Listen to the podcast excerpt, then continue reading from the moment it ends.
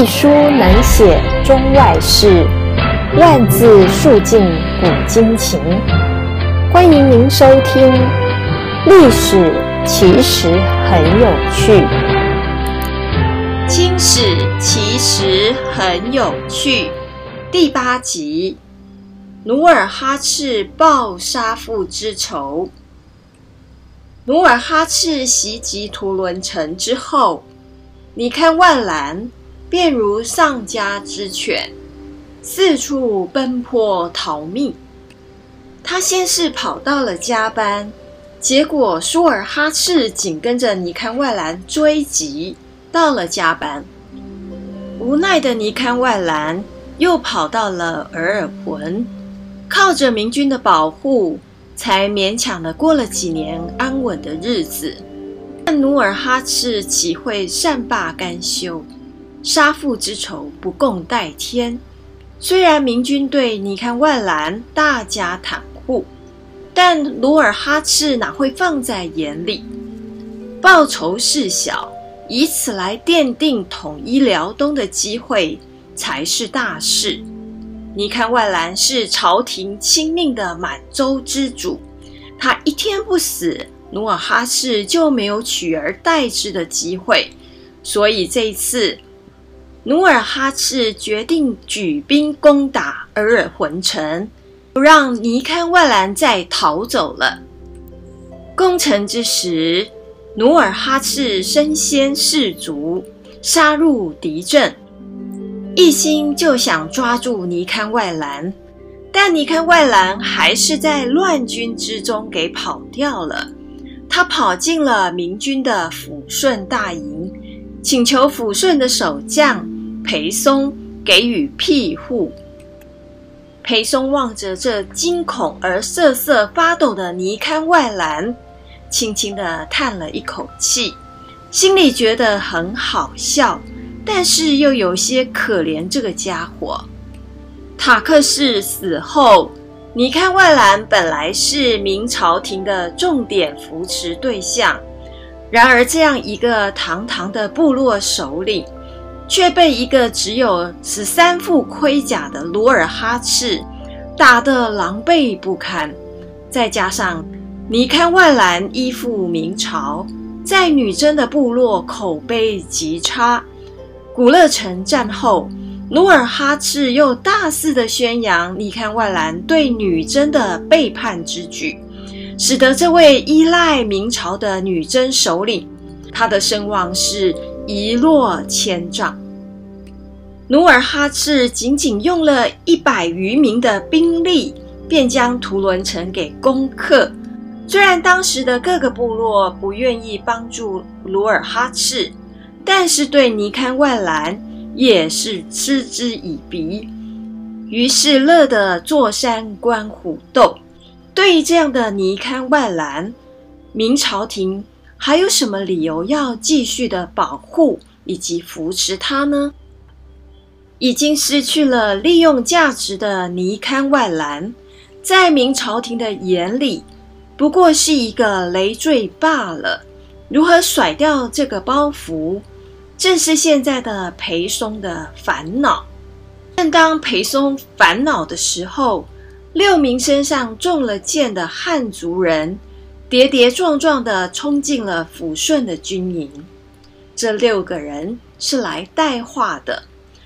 努尔哈赤要他们传话说：“把我的仇人尼堪万兰给送来，否则我就一定征讨抚顺城。”裴松心里明白，这只不过是努尔哈赤的大话罢了。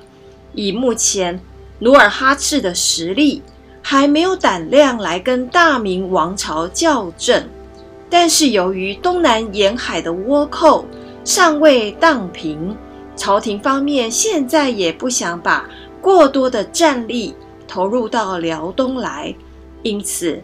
对努尔哈赤的这种专横跋扈，还是息事宁人的好，所以裴松就想到，干脆趁这个机会摆脱尼堪万兰这个累赘。不过，如果直接把尼堪外兰绑起来给努尔哈赤送去，朝廷没有颜面。于是裴松躲开了尼堪外兰，派人给努尔哈赤送去了一个口信，说：“尼堪外兰既然来了这里，岂有送出去的道理？你自己来杀他吧。”努尔哈赤听了之后是又惊又喜。但又不敢相信，裴松的话实在不足以采信。莫非他是要诱我深入呢？但是又从使者的口中得到的答复是：努尔哈赤若不亲自前往，也可以派少许的士兵去。我们会将尼堪外兰交给你们。努尔哈赤虽然很想亲手杀了仇人。但是也不敢跟明朝的兵戈相见，更不敢亲身的干犯风险。最后，他派了部将，率领了四十多个人前往一探真相。裴松派走了使者，回过头来对尼堪外兰说：“我已经让努尔哈赤撤军了，额尔浑城还是你的。”你收拾收拾东西回家去吧。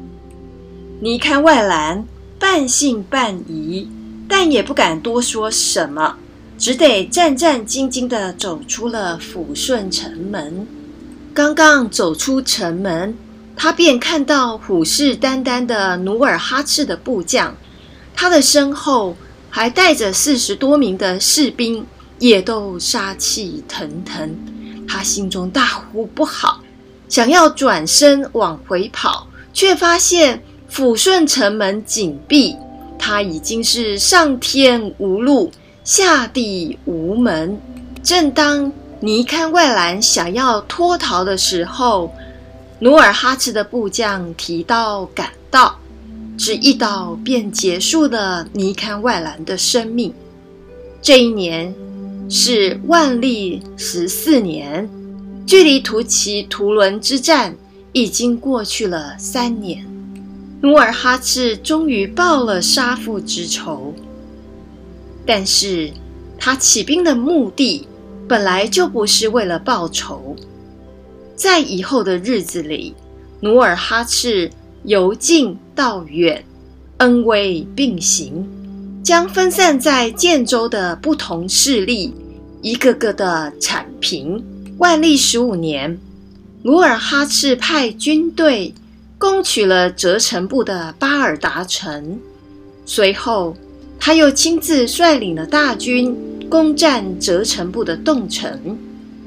隔一年，苏完部；隔一年，苏完部、董鄂部陆续的率军民来归，努尔哈赤的实力。一步步的壮大。